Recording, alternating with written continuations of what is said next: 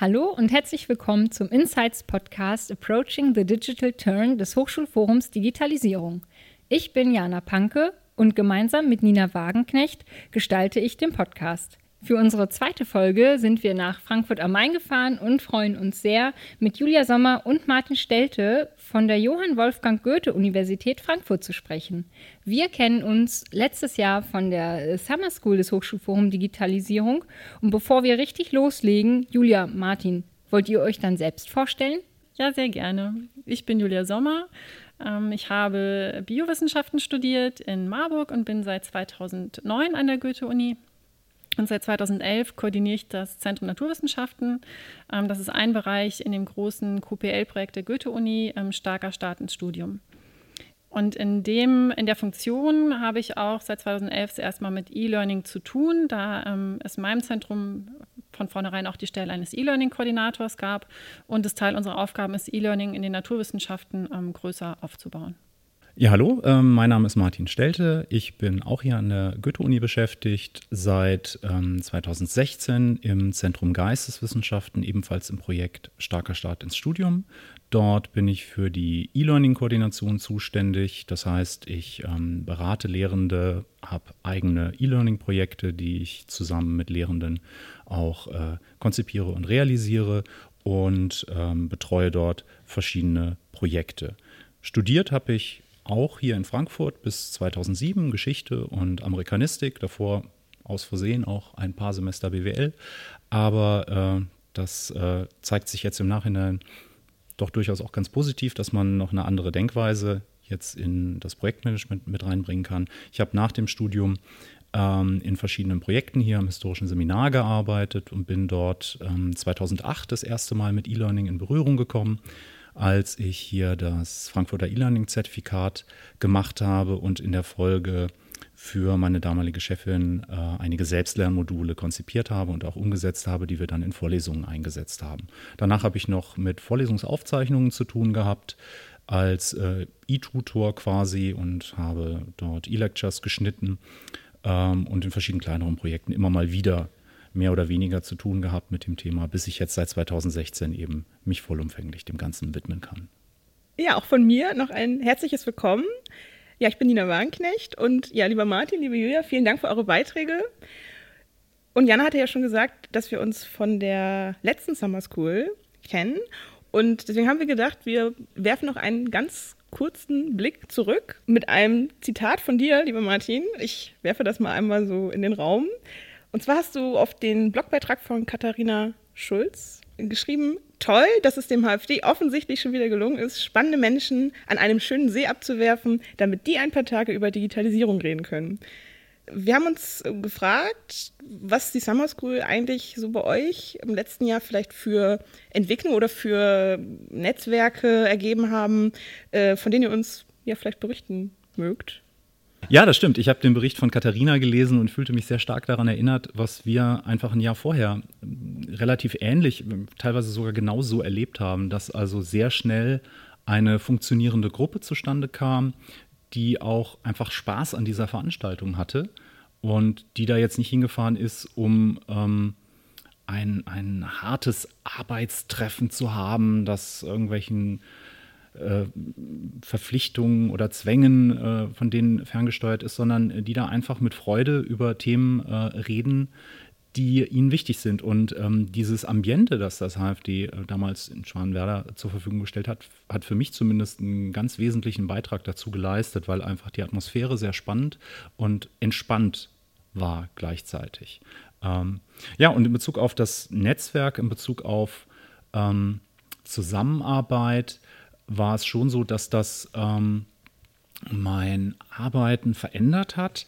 Ähm, sei es, dass ich äh, jetzt auch andere neue, eigentlich nicht neue, aber für mich neue Tools, digitale Tools nutze, wie Twitter, äh, dass ich äh, bisher eigentlich nicht aktiv nutzte, bis Jana und ich glaube Mona war damals äh, in der kollegialen Beratungsrunde auch daran beteiligt, mich so ein bisschen in die Richtung gedrückt haben und mir die Vorteile schmackhaft gemacht haben. Und äh, ich konnte meinen damals schon zehn Jahre alten, ungenutzten Account dann doch mal mit ein bisschen Leben erfüllen. Ja, das war bei mir übrigens genauso. Ich habe auch meinen alten Twitter-Account, der von 2010 war, ähm, wieder aktiviert und habe angefangen, äh, schöne Fotos äh, zu schicken, die man dort äh, sehr gut machen konnte und allen zu Hause gebliebenen eine lange Nase zu machen über Twitter. Und äh, es war auch dieses Jahr so, dass ich ganz neidisch ähm, auf Twitter verfolgt habe, was passiert ist und ähm, tolle, inspirierende ähm, ja, Ideen aufgegriffen habe. Ja, aber auch jenseits der schönen Fotos von Twitter und einer angenehmen Arbeitsatmosphäre mit bis dato fremden Menschen war es auch zumindest für mich so, dass ich es schön fand, äh, mit Julia, die ja im gleichen Projekt wie ich arbeitet, aber eben in einem anderen Zentrum und auch hier in Frankfurt auf einem anderen Campus, ähm, ein bisschen intensiver einfach zusammenarbeiten konnte. Ich bin ja nicht ganz so lange im Projekt Starker Start ins Studium dabei, bin erst zur zweiten Projektphase dazugekommen und meine Kooperation war bisher mit den Naturwissenschaftlern zwar schon etabliert, aber eben mit meinem Pendant quasi bei ähm, Julia. Schöne Grüße an Bertram. Und so konnten wir auch nochmal quasi fachübergreifend unseren Austausch ein bisschen intensivieren. Auch über dieses Überfachliche hinaus ähm, habe ich mitgenommen, dass ich jetzt eben einige Kontakte habe, äh, bei denen ich mich freue, wenn ich sie auf Tagungen treffe. Äh, auf der LearnTech zum Beispiel habe ich auch Nina getroffen, gruseligerweise danach auch fast auf jeder weiteren Tagung in diesem Jahr. Also wir fanden das, glaube ich, beide schon so ein bisschen seltsam. Es endete dann erst irgendwann dieses Jahr.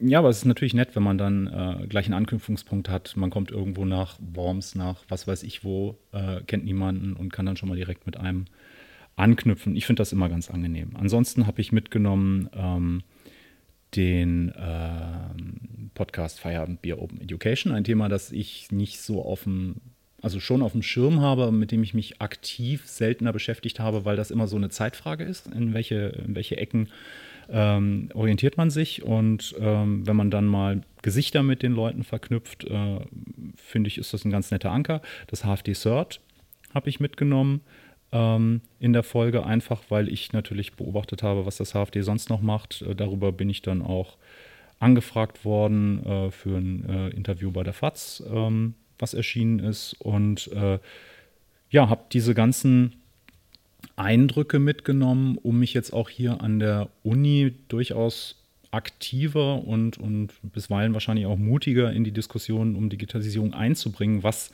wenn man nicht promoviert ist, manchmal ein bisschen schwierig ist. Ähm, Stichwort ernst genommen werden. Es geht sicherlich mehreren so. Und äh, wenn man dann einfach merkt, das geht anderen an anderen Unis auch so, ermutigt einen das natürlich dann auch einfach zu sagen, das Thema ist wichtig. Äh, ich habe da ein paar Ideen, lasst uns mal drüber reden. Ja, ich würde Martin da zustimmen. Ich finde auch, ähm, ganz wichtig, dass ich mich jetzt mehr als Expertin äh, fühle im Bereich E-Learning und hier in der, ähm, in der Goethe-Uni in zentrale Entwicklungen ähm, stärker einbringe und das gerade auch zusammen mit Martin aus einer überfachlichen Perspektive. Und wir können jeweils überlegen, was bedeutet es für unsere Zentren, in unseren Zentren, weil wir eben Geistes- und Naturwissenschaften nach, mit den Lehrenden intern quasi gut vernetzt sind und ähm, darüber hinaus insgesamt in der Uni ähm, ja, in den Leitungsstrukturen, sage ich mal, eher wahrgenommen werden, auch als Experten und auch ähm, angefragt werden. Das war auch ein wichtiger Nebeneffekt, fand ich, von der ähm, Summer School. Da bin ich mit meinem eigenen ähm, Blended Learning Konzept aus den Biowissenschaften hingefahren, habe das da im Rahmen der Lightning Talks vorgestellt. Und ähm, kurz nach der Summer School hat das HFD gemeinsam mit eTeaching.org ein Lehrenden-Special zum Thema Learning, E-Learning ähm, aufgesetzt und dafür Themenpaten gesucht. Und ähm, da habe ich mich beworben oder fühlte ich mich dann ausreichend äh, qualifiziert, mich da zu bewerben als Themenpatin für den Bereich Blended Learning und ähm, habe das dann auch bekommen. Das heißt, im November 2018 habe ich ähm, so eine Blended Learning Einheit tatsächlich auch ähm, äh, konzipiert, Inhalte zusammengestellt und es waren um die 800 Lehrenden, die daran teilgenommen haben. Das heißt, man, oder ich war dann relativ ähm, exponiert auf dieser Stelle und bin danach weiter angefragt worden, um Artikel zu schreiben für Bücher oder Zeitschriften zum Thema entweder Blended Learning oder auch Entwicklung ähm, digitaler Lehre an den Hochschulen. Das waren so wirklich ähm, wichtige Entwicklungen daraus. Ähm, aber auch ich habe angefangen, Podcasts zu hören. Grüße an Markus Daimann und Christian Friedrich. Es ist auch der einzige Podcast, den ich regelmäßig höre. Und ähm, das ist jetzt auch der erste Podcast, an dem ich aktiv teilnehme. Ja, das freut uns sehr, Julia, dass du dabei bist. Und ich glaube auch Martin, bei dir ist das auch die erste Podcast-Folge. Ja, er nickt, zustimmt. Und Jana freut sich offensichtlich auch. Also, liebe Zuhörerinnen und Zuhörer, Sie sehen es nicht, aber Sie können mir ruhig glauben.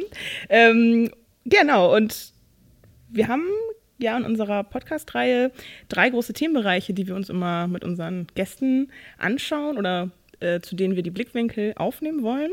Und was ihr beide eben berichtet habt aus eurer überfachlichen Zusammenarbeit oder auch gerade so eure äh, Perspektiven als Koordinatorin bzw. Koordinator, bringt mich da zu der Frage, wie sich eigentlich ja dieser fachübergreifende Austausch oder die, die Zusammenarbeit vielleicht konkret in eurem Alltag gestaltet. Ähm, vielleicht könnt ihr einfach ein bisschen darüber erzählen. Ja, ähm, gerne erzähle ich ein bisschen was dazu, was sich ähm, so ergeben hat an überfachlicher Zusammenarbeit oder ähm, ja, wie das so aussieht. Zum äh, Beispiel haben wir letztes Jahr uns beworben als Hochschule beim Träger für eine QPL-Tagung, ähm, Praxis trifft Forschung, um die hier an der Goethe-Uni auszurichten. Ähm, da war ich ähm, direkt auch eingebunden in die Antragstellung und das Konzept für die Tagung auszuarbeiten. Äh, wir haben den Zuschlag gekriegt, also die hat hier stattgefunden im November.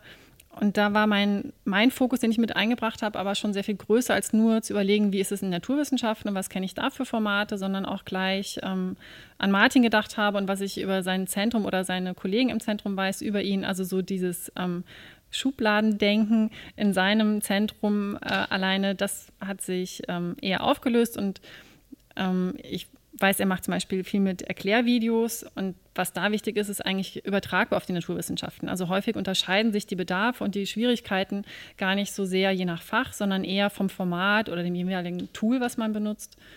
Und ähm, genauso war es beim Studiendekane Fachtag, dass wenn man dann überlegt, wen haben wir denn da ähm, an der Uni, der was vorstellen kann, welche Experten können wir mit einbinden, dass ich ähm, auch schon genau weiß, wer in den Geisteswissenschaften oder auch in den anderen Zentren hier ähm, Experte oder Expertin ist und ähm, da stärker zusammenarbeiten.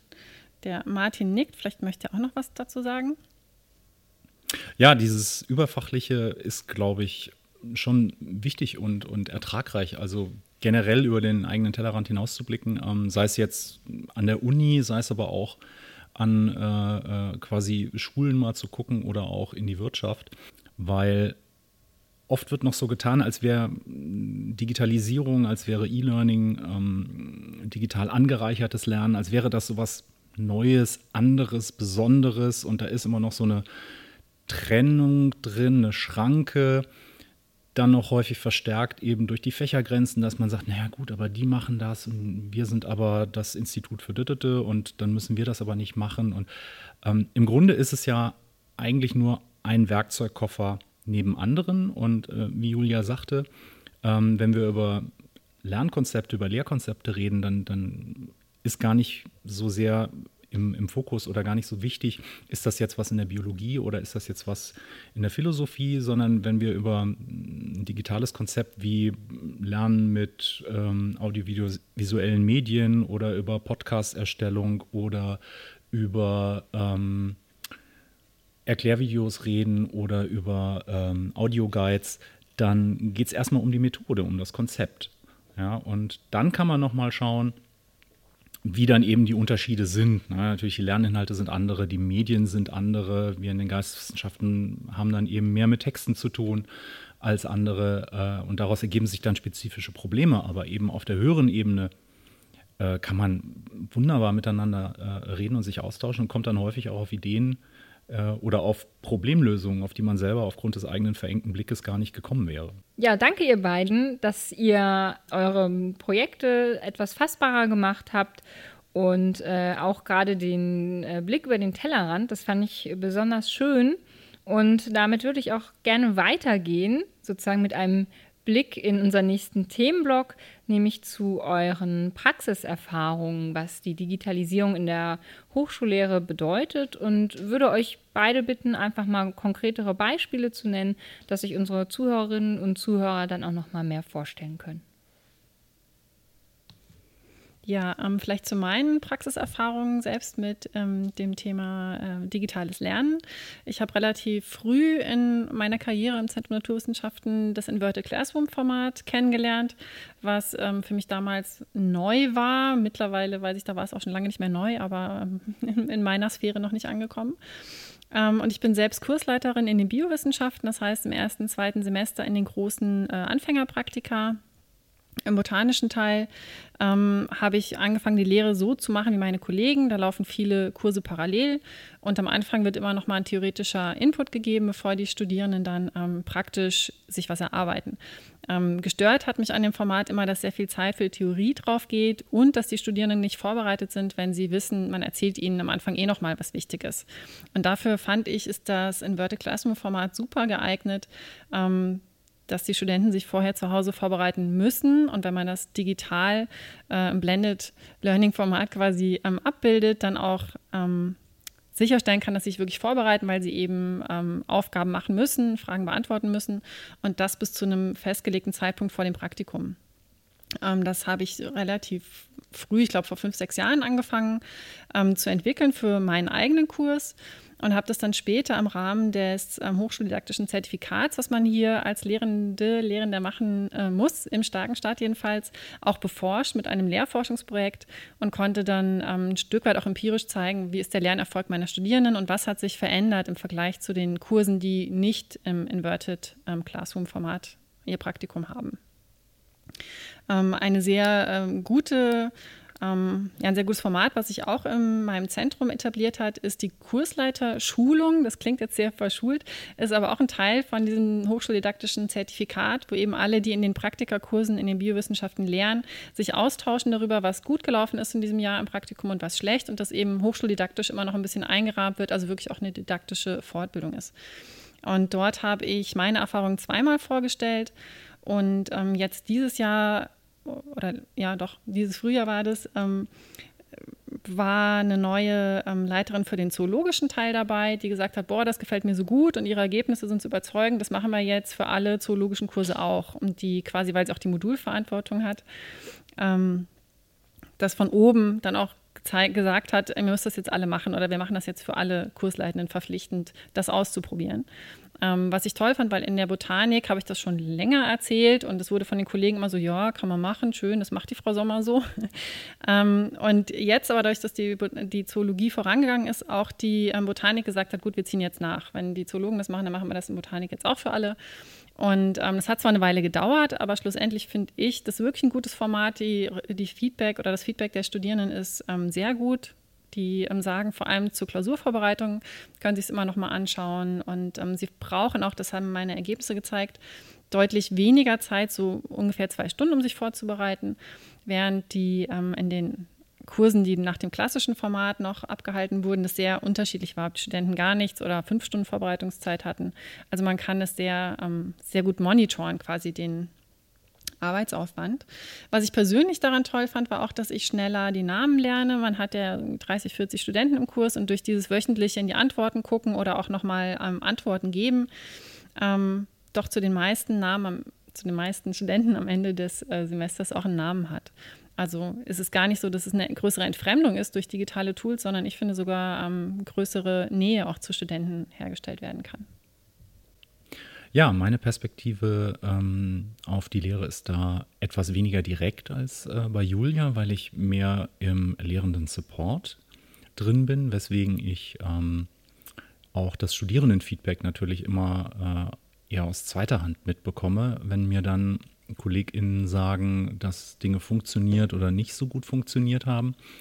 Ähm, und ähm, generell glaube ich, ähm, ist es schon so, dass ähm, die Lehrenden, äh, die ich so kenne, sich mehr und mehr mit der zumindest Teildigitalisierung ihrer Lehre auseinandersetzen. Aber damit kommen wir auch zu äh, einem Problem, den ich in meinem aktuell laufenden ähm, Digitalprojekt habe, Erklärvideos in den Geisteswissenschaften, wo ein wesentliches Ziel neben der Medienproduktion war, die Lehrenden ähm, in interdisziplinär zusammengestellten Gruppen dazu zu bringen, sich äh, einfach mal mit dem Format auseinanderzusetzen, dass sie lernen, diese Konzepte zu formulieren, dass sie auch die Sprache lernen. Es ist eine andere Form von Text, die produziert wird, wenn man ein Skript schreibt, als wenn man einen Aufsatz schreibt, als wenn man ein Essay schreibt. Es ist einfach was völlig anderes. Man muss auch lernen, wie man äh, Studierende adressiert in einem Format, das sie selber besser kennen als in der Regel die Lehrenden.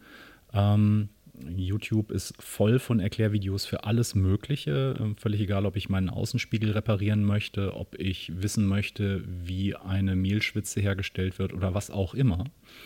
Ähm, und äh, Studierende, Jugendliche, junge Erwachsene sind gewöhnt, diese Videos zu sehen und ähm, erwarten damit auch ähm, quasi eine bestimmte Sprache, ein bestimmtes Format. Also das heißt nicht, dass jeder Lehrender plötzlich ähm, äh, wie Ape Crime oder die Lochis äh, agieren muss, um Gottes Willen. Ja, das ist eine Art von Sprache, die man jetzt nicht an die Hochschule bringen muss. Aber generell ähm, ist es so, dass äh, man sich als Lehrender damit auseinandersetzen muss. Jana lacht, dass man sich als äh, Lehrender damit auseinandersetzen muss, dass das eben ein Medium ist, mit dem Studierende in der Regel relativ viel Erfahrung haben. Ähm, und dass man auch für Lehre einsetzen kann, denn die machen es ja bereits. Also ich weiß leider die Quelle nicht mehr, aber ich habe, es könnte die CT gewesen sein, irgendwie vor einem Jahr mal gelesen, dass es auch äh, Zahlen dazu gibt, dass immer mehr Suchanfragen ähm, direkt bei YouTube eingegeben werden und nicht bei Google, weil Leute dann gezielt nach einem Video suchen und ähm, da etwas erklärt bekommen möchten. Und darauf muss man eben als Hochschule reagieren. Und das bedeutet eben dieses angesprochene sich auseinandersetzen mit Konzepten, mit einer Sprache, mit einem Medium ähm, und auch mit Darstellungsformen. Und das darf unperfekt sein. Also auch das, was wir produzieren, ist, ist, längst nicht perfekt, um Gottes Willen, das will ich damit gar nicht behaupten. Aber es ist eben ein Prozess, sich damit auseinanderzusetzen. Ja, dieser Prozess erfordert eben Zeit. Und das ist quasi der Punkt, auf den ich mit dieser langen Vorderrede hinaus möchte. Und Lehre zu verbessern, Lehrkonzepte äh, zu verbessern, dauert, im Besonderen, wenn sie, wenn sie Technik involvieren. Und äh, das bedeutet dann eben auch, dass der Stellenwert eben für diese Produkte, seien es nur die Medien, sei es das Lehrkonzept als solches, dass der natürlich steigen muss. Und ich erinnere mich dann an eine Tagung, die wir auch letztes Jahr hier hatten, Lehre in den Geisteswissenschaften. Da sagte dann auch ein Kollege, der übrigens gerade, ich glaube, den zweiten Preis von unserem universitären Lehrpreis gewonnen hat, Grüße an Ingo, ähm, dass es natürlich ihm nichts bringt, ähm, wenn er außer für ihn persönlich, wenn er Lehre äh, innovativ gestaltet, weil die Anerkennung äh, in der Community, in den Hochschulen, bei der Stellenbesetzung erfolgt natürlich in erster Linie über Forschung. Das ist, glaube ich, so ein bisschen ein strukturelles Problem, das wir noch haben, das jetzt nicht nur die Digitalisierung betrifft, aber eben weil sie eine relativ große Umwälzung für äh, viele bedeutet, natürlich jetzt im Besonderen. Ja, und ähm, da muss man eben schauen, wie kann man Lehre attraktiver gestalten oder innovative Lehre attraktiver gestalten, auch honorieren, incentivieren und äh, damit die Digitalisierung eben in die Breite bringen, von diesen Insellösungen wegkommen. Ähm, ja, das von Insellösungen wegkommen geht ja auch so in die Richtung ähm, Ressourcen sparen oder Kräfte bündeln. Ähm, was früher oder auch eigentlich immer noch eines der Hauptargumente ist, wenn man Lehrende versucht zu überzeugen, ähm, auf mehr digitale Elemente in der Lehre umzusteigen, dass man eben sagen kann, ist, ähm, ihr spart euch die Druckkosten für Skripte oder ähm, auch äh, Zeit, ist, ist ein häufiges Argument. Ähm, was ich schwierig finde, weil wenn man digitale Lehre äh, kontinuierlich und gut machen möchte, muss man auch da ähm, häufig nachsteuern und ähm, jedes Semester sich das Material anschauen und vielleicht ähm, aktualisieren. Deswegen ist auch ein Argument, was häufig von meinen Kolleginnen kommt, dass sie ähm, darauf warten, dass es endlich die finale Version gibt von der Lernbar oder von OLAD, weil sonst müssen sie ja immer ihre äh, Inhalte aktualisieren, wenn wieder neues ähm, Software-Release rausgekommen ist was nie der Fall sein wird. Ja, wir alle wissen, unsere ähm, Android-Windows-Versionen werden auch ständig aktualisiert und das wird mit der Software in der Lehre genauso bleiben. Also da ähm, kann man nicht drauf warten. Ähm, trotzdem zum Beispiel das, was wir jetzt in den Biowissenschaften machen, ist ja der Versuch zu sagen, okay, wir entwickeln diese Lernbarkurse. Das heißt, das ist irgendwie ähnlich wie ein Slidecast. Die Studierenden haben sehr viele äh, Bilder und dazu Texte, die sie sich online angucken können. Und wenn wir mit einer Gruppe von ungefähr 20 Lehrenden das zusammen erstellen und alle benutzen, ist es natürlich viel weniger ähm, Arbeit, auch in einem Aktualisieren, als wenn jeder in seiner Lehrveranstaltung das Material selbst entwickelt.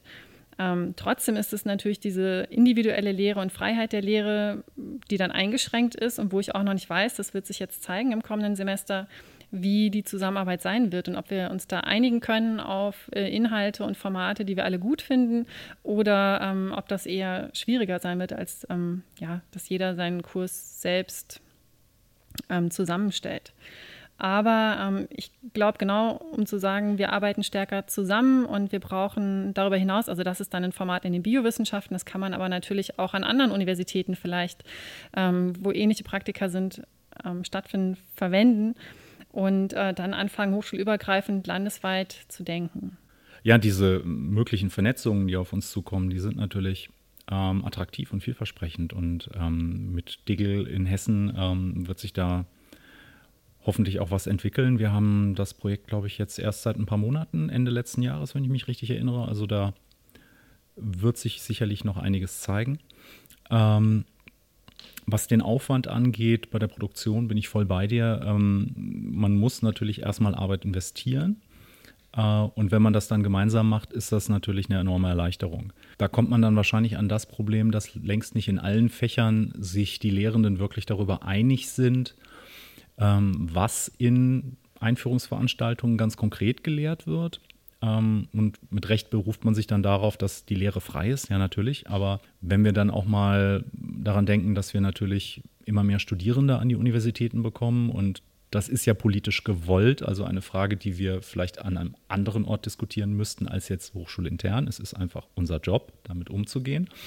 Ähm, dann müssen wir natürlich überlegen, wie kann man das effizient machen, weil es wird fürchte ich, jetzt aus meiner Perspektive, die eher unten natürlich angesiedelt ist und nicht auf Leitungsebene, nicht so viel Geld über uns hineinregnen, dass wir jetzt problemlos einfach die Lehre verdreifachen und vervierfachen. Und da muss man natürlich gucken, wie kann man das effizient gestalten. Und da sind meiner Ansicht nach natürlich digitale Angebote reizvoll, auch wenn sie erstmal diesen Mehraufwand bedeuten. Und dann muss man eben sagen, dann müsst ihr euch auch mal einigen, was lehren wir denn jetzt? Was sind die Standards? Was sind die Inhalte? Und ähm, dann muss man halt mal schauen. Ja, jetzt kenne ich ein paar Institute, die seit Jahrzehnten sich ähm, mit ihren fünf Promis-Seminaren nicht einig sind. Ähm, ja, das ist natürlich ein Problem. Ähm, und was den Aufwand angeht, ist es meiner Erfahrung nach auch so, dass ähm, die ähm, aktivsten Digitalisierer, Digitallehrenden häufig aus dem Mittelbau kommen und ähm, da kann man so ein bisschen den Bogen wieder schließen zu dem, was ich vorhin ähm, gesagt habe mit dem Stellenwert von Lehre. Ähm, ich sehe das ja in meinem Erklärvideoprojekt auch. Die, die aktiven Mittelbauler ähm, sind dann irgendwann auch wieder ausgestiegen, nachdem sie sich äh, in ein, zwei Videos ausprobiert haben und das Konzept kennengelernt haben, weil sie gemerkt haben, es ist ein enormer Zeitaufwand. Und dann nähert sich irgendwann das Ende der Vertragslaufzeit. Und dann muss man sich natürlich genau überlegen, binde ich mir jetzt ein digitales Projekt ans Bein oder ähm, schreibe ich meine Dissertation fertig oder meine Habilitation. Ähm, und ja, also das, das ist ein, ganzes, ein ganzer Blumenstrauß von, von Problemen, die nicht nur das Digitale betreffen, die sich aber, glaube ich, in dem Bereich häufig doch recht deutlich zeigen, weil ähm, diejenigen, die ähm, skeptisch der Digitalisierung gegenüber stehen solche Argumente, wie gesagt, meiner persönlichen Erfahrung nach, relativ schnell und gerne dann als, Abwehr, äh, als Abwehrargumente benutzen.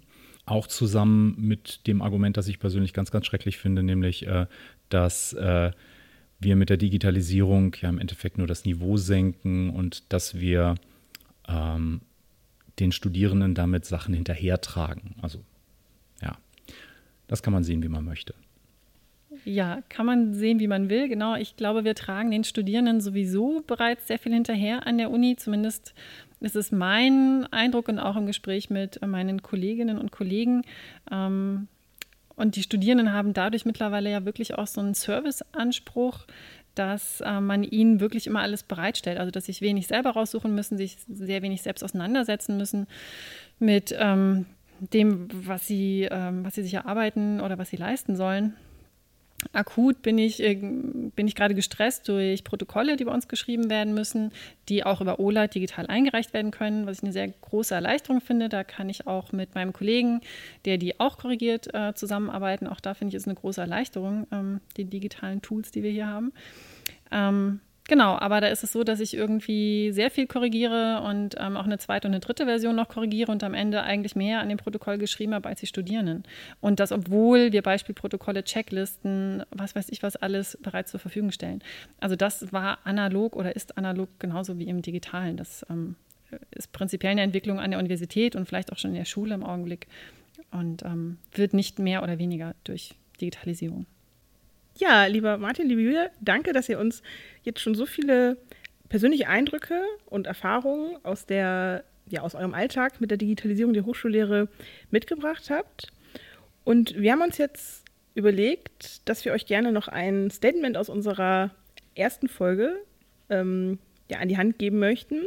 Und zwar haben unsere Interviewpartnerinnen Anna Svet und Xenia Jeremias sinngemäß gesagt, in der Digitalisierung liegt aus ihren, aus ihrer Sicht die Zukunft und sie ist eine gute Sache, wenn sie denn gut gemacht ist. Und da würde uns jetzt interessieren, ob ihr dem zustimmt, wie eure Wahrnehmung ist und vielleicht, ähm, ja, oder wir würden uns freuen, wenn ihr dann noch euren persönlichen Blick auf die Digitalisierung der Hochschullehre mit uns teilen würdet. Ja, also dass in der Digitalisierung die Zukunft liegt, ist, glaube ich, unstrittig. Dem würde ich jetzt auch nicht widersprechen wollen. Das würde mich doch sehr wundern, wenn es anders sein wird. Ähm, und das ist ja auch politisch ganz klar eine Vorgabe. Also ähm, wir werden auch, gerade Martin und ich, ja dafür bezahlt oder haben Geld, ich bekomme Geld für Mitarbeiterstellen, ähm, weil wir Digitalisierung vorantreiben sollen an den, äh, an den Hochschulen. Und zu dem zweiten Punkt, Digitalisierung oder digitale Lehre äh, kann gut sein, wenn sie gut gemacht ist. Ähm, klar, das ist wie mit allen didaktischen Konzepten. Man kann es gut oder schlecht machen. Und es ist auch nicht unbedingt für jede Art der Lehre geeignet. Also gerade in der klassischen Mathematikvorlesung ähm, hat die, die Kreidetafel immer noch eine Berechtigung. Und da kann man viel ähm, mit ähm, Elementen wie ähm, Voting-Systemen oder mehr interaktiven Tools arbeiten, aber der analoge Anteil wird, glaube ich, noch sehr lange bestehen stehen bleiben. Ich kann es mir jedenfalls noch nicht anders vorstellen. Und das ist auch berechtigt. Also man sollte nicht versuchen, alles zu digitalisieren, weil es jetzt eben dafür Geld gibt und weil es politisch gewollt ist, sondern man sollte immer hinterfragen, ob es wirklich ähm, einen Mehrwert bietet und die Lehre aufwertet. Ansonsten ähm, ist gut gemachte analoge Lehre auch total in Ordnung. Also ich ähm, habe da kein Sendungsbewusstsein, allen zu sagen, ihr müsst digitale Lehre machen, aber es gibt einfach viele Möglichkeiten, viele Anknüpfungspunkte, um Lehre aufzuwerten.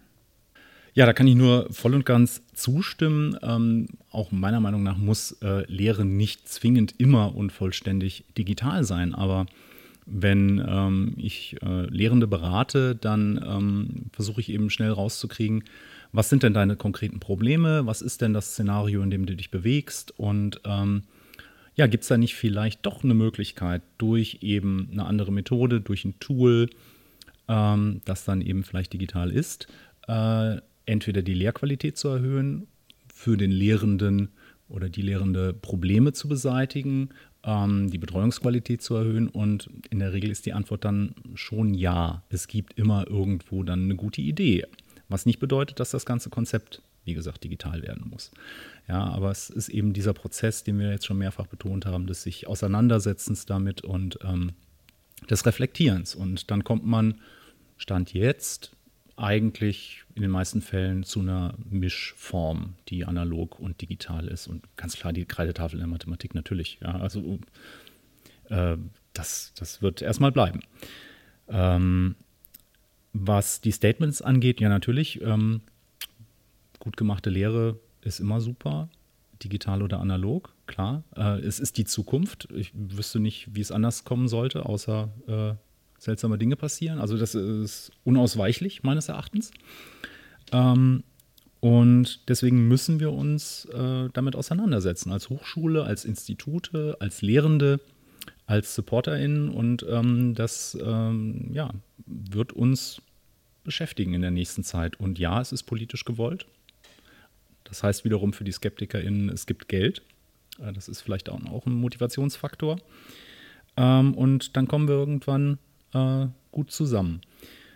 Ja, und wenn es jetzt auf die großen Fragen geht, die uns jetzt beschäftigen, die vielleicht jetzt erstmal mich persönlich beschäftigen, die Frage, die für mich persönlich erstmal so im Vordergrund steht, ist, ähm, wie kriegen wir die Digitalisierung hin, wenn unser Weg dorthin aktuell immer noch fast ausschließlich rein projektbasiert ist. Wie soll das funktionieren? Die Digitalisierung ist ein fortlaufender Prozess, der kein Ende hat. Ähm, sonst müsste mir jemand mal erklären, was das Ende sein sollte. Ähm, ich sehe kein Ende. Und dementsprechend ist das jetzt nichts, was man mit einem Dreijahresprojekt, mit einem Fünfjahresprojekt, mit einem dreimal verlängerbaren Zehnjahresprojekt bewältigen kann. Also wie soll das gehen?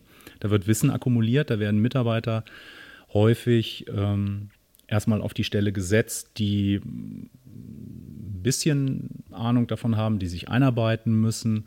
Und wenn die dann mal verstanden haben, wie es funktioniert und gute Ergebnisse liefern, ist das Projekt vorbei und mit etwas Glück kommt das nächste Projekt daher und dann hat man vielleicht ganz großes Glück und die Leute sind immer noch da und willen es bei dem nächsten Projekt wieder mitzumachen. Also ne, wir, wir, kennen das, glaube ich, mehrheitlich alle ähm, und ich glaube, keiner wird sagen, dass das die Zukunft sein kann. Also daran muss man arbeiten. Das ist auch eine politische Aufgabe, natürlich. Ähm, und mit Blick jetzt auf die ähm, Initiativen, die es jetzt auf Landesebene gibt, äh, wenn wir nach Baden-Württemberg schauen, das ähm, Hochschulnetzwerk, das sich dort schon vor Jahren gebildet hat, wenn wir auf Projekte gucken wie ähm, die virtuelle Hochschule in Bayern oder digitales Lehren und Lernen in NRW bzw. Hessen, ähm, da passieren schon Sachen, die uns äh, länderweit jeweils ganz gut vernetzen. Ich sehe das Problem häufig aber auch schon auf Hochschulebene dass man, dass man also viel weiter unten schon anfangen muss, dass äh, Leute dann nicht wissen, dass es die Probleme, die sie gelöst kriegen wollen, dass es dafür bereits Supportangebote gibt, von denen sie einfach nur nichts wissen. Also dieses Vernetzungsding ist eben neben der Projektfinanzierung, glaube ich, einfach unsere große Baustelle. Und ähm, ich würde dann abschließend sagen, wir müssen mittelfristig auch einfach dann vielleicht von dieser Ländersache, von dem Länderdenken wegkommen, weil warum soll denn das digitale Lehren und Lernen an der Landesgrenze zu Rheinland-Pfalz oder Bayern aufhören? Ja, also ähm, ich verstehe, wo das herkommt. Ähm, ich verstehe, warum wir das haben, aber es ist nicht zielführend, weil wir dann auch einfach Geld doppelt ausgeben und dreifach ausgeben und ähm, irgendwann, wenn dann alle ihre Länderprojekte entwickelt haben, dann haben wir Kompatibilitätsprobleme. Ja, also äh, es kann daraus, glaube ich, wenig Gutes entstehen, wenn wir wirklich langfristig denken. Und das wären so meine zwei Hauptbaustellen. Ja, also auf jeden Fall sind äh, die Projektbefristungen, unter der die meisten auch jetzt bei uns in dem QPR-Projekt natürlich arbeiten, ähm, ein großes Problem, was wir jetzt erreicht haben, ähm, ist natürlich ein Stand, den wir gerne halten würden und mit dem wir die Weiterentwicklung der Lehre allgemein digital wie auch analog natürlich ähm, ja, weiter vorantreiben wollen würden. Wir wissen aber, am Ende nächsten Jahres läuft die jetzige ähm, Finanzierung aus und Danach wird es irgendwann die Organisation für Innovation in der Lehre geben. Ähm, auf jeden Fall ist, glaube ich, klar, dass es eine Finanzierungslücke mindestens von einem Jahr gibt und dafür gibt es noch keine Lösung. Und ähm, wir sind jetzt in einer schwierigen Situation, die Leute zu halten, die Expertinnen geworden sind in den letzten zehn Jahren, ähm, fast, wenn sie so lange dabei sind, wie ich mittlerweile dabei bin. Ähm, und ein Vorteil ist, auch wenn es um Digitalisierung geht, ähm, ist es ja so, dass sich die Lehrenden allgemein mit Lehre auseinandersetzen, also mit dem didaktischen oder pädagogischen Grundkonzept. Und das ist quasi ein Kristallisationskern, aus dem sich ganz viel entwickelt hat. Also ähm, überhaupt sagen, es gibt Geld dafür und ihr müsst über Lehre nachdenken und ihr müsst euch weiterentwickeln. Ähm, hier an der Goethe-Uni sind es äh, über 70 Stellen in der Lehre, die dafür geschaffen wurden. Ähm, da ist ganz viel angestoßen worden und das kann jetzt nicht einfach zu Ende sein. Also wir gucken natürlich, was soll davon eh in eine Dauer, in Dauerstrukturen über, äh, überführt werden. Ähm, und das Problem, was ich sehe mit dieser Organisation für Innovation in der Lehre, ist, dass es ja ähnlich wie die DFG arbeiten wird. Also man kann sich immer befristet auf Projekte, auf innovative Projekte, nehme ich an, bewerben. Bislang ging es immer um Innovationen. Und da ist Lehre einfach nicht genau wie Forschung. Und ähm, in der Forschung ist es ja wirklich so, man ähm, bewirbt sich mit einer Forschungsidee und am Ende hat man ein Ergebnis. Und basierend auf diesem neuen Ergebnis kann man sich überlegen, wohin will ich es denn weiterentwickeln und ähm, neue Projektanträge schreiben. Das funktioniert in der Lehre nicht, weil ähm, du etablierst ein Lehrkonzept, das musst du zwar irgendwie ein Stück weit weiterentwickeln, aber eine komplett neue Innovation ist es dann nicht, weil du nicht nach fünf Jahren Lehre an einem ganz anderen Punkt bist, so wie es in der Forschung der Fall ist. Und ähm, diese Idee des Innovationscharakters ähm, in der Lehre würde ich ganz stark abschwächen und doch viel mehr noch hingucken, ähm, wie kann man kontinuierlich und auch dauerhaft Lehre fördern. Das ähm, wäre mir ein Anliegen. Ja, liebe Julia, lieber Martin, danke für das Teilen von eurem persönlichen Blick. Und wie auch schon in der ersten Folge des Podcasts ist mir hier aufgefallen, dass sehr, sehr viele Punkte mit strukturell strategischem Fokus auch von euch angesprochen worden sind. Und diese Punkte werden wir einfach mitnehmen, denn in der dritten Folge unseres Podcasts wollen wir live auf der HFD-Con mit Personen sprechen, die auf die Digitalisierung in der Hochschullehre einen strategischen Blick haben. Ja, von mir ein herzliches Dankeschön, dass ihr euch die Zeit genommen habt, euch mit uns zu unterhalten. Äh, das war, hat viel Spaß gemacht und naja, es war auch natürlich schön, euch mal wiederzusehen und ja, so zu erfahren, was euch ähm, so bewegt hat oder was euch auch gerade derzeit bewegt. Ja, wie war denn eure erste Podcast-Erfahrung? Ja, vielen Dank. Äh, hat großen Spaß gemacht mit euch. Ähm, auch äh, der erste Podcast hier jetzt, äh, an dem ich aktiv teilnehme, hat äh, Spaß gemacht. Ähm, vielleicht wiederhole ich das in irgendeiner Form und ja, bis demnächst mal wieder. Ja, vielen Dank auch von mir. Ich habe mich sehr gefreut, dass ihr uns ähm, gefragt habt ähm, und dass wir euch hier begrüßen durften an der Goethe-Uni, heute bei sehr schönem Wetter. Ich weiß nicht, ob ihr schon kanntet. Ich hoffe, ähm, es gefällt euch hier. Und ähm, ich fand es war ziemlich anstrengend tatsächlich, ähm, den, so auf den Punkt äh, den Podcast aufzunehmen. Trotzdem hatten wir wirklich viel Spaß und ich bin gespannt auf die Podcast-Serie, wie sie am Ende wird. Und es wird dann wohl der zweite Podcast, den ich äh, regelmäßig mir anhören werde, neben dem Feierabendbier. Ja, uns äh, hat auch das Wiedersehen bei den tropischen Temperaturen, ähnlich zur Tropical Summer School des letzten Jahres, auch sehr viel Spaß gemacht. Und Nina nickt hier gerade zustimmt. Das können Sie jetzt natürlich nicht sehen, liebe Zuhörerinnen und liebe Zuhörer. Und wir hoffen natürlich, dass es Ihnen genauso viel Freude gemacht hat, dem Podcast zu folgen und sagen Tschüss und auf Wiederhören bis zur nächsten Podcast-Folge.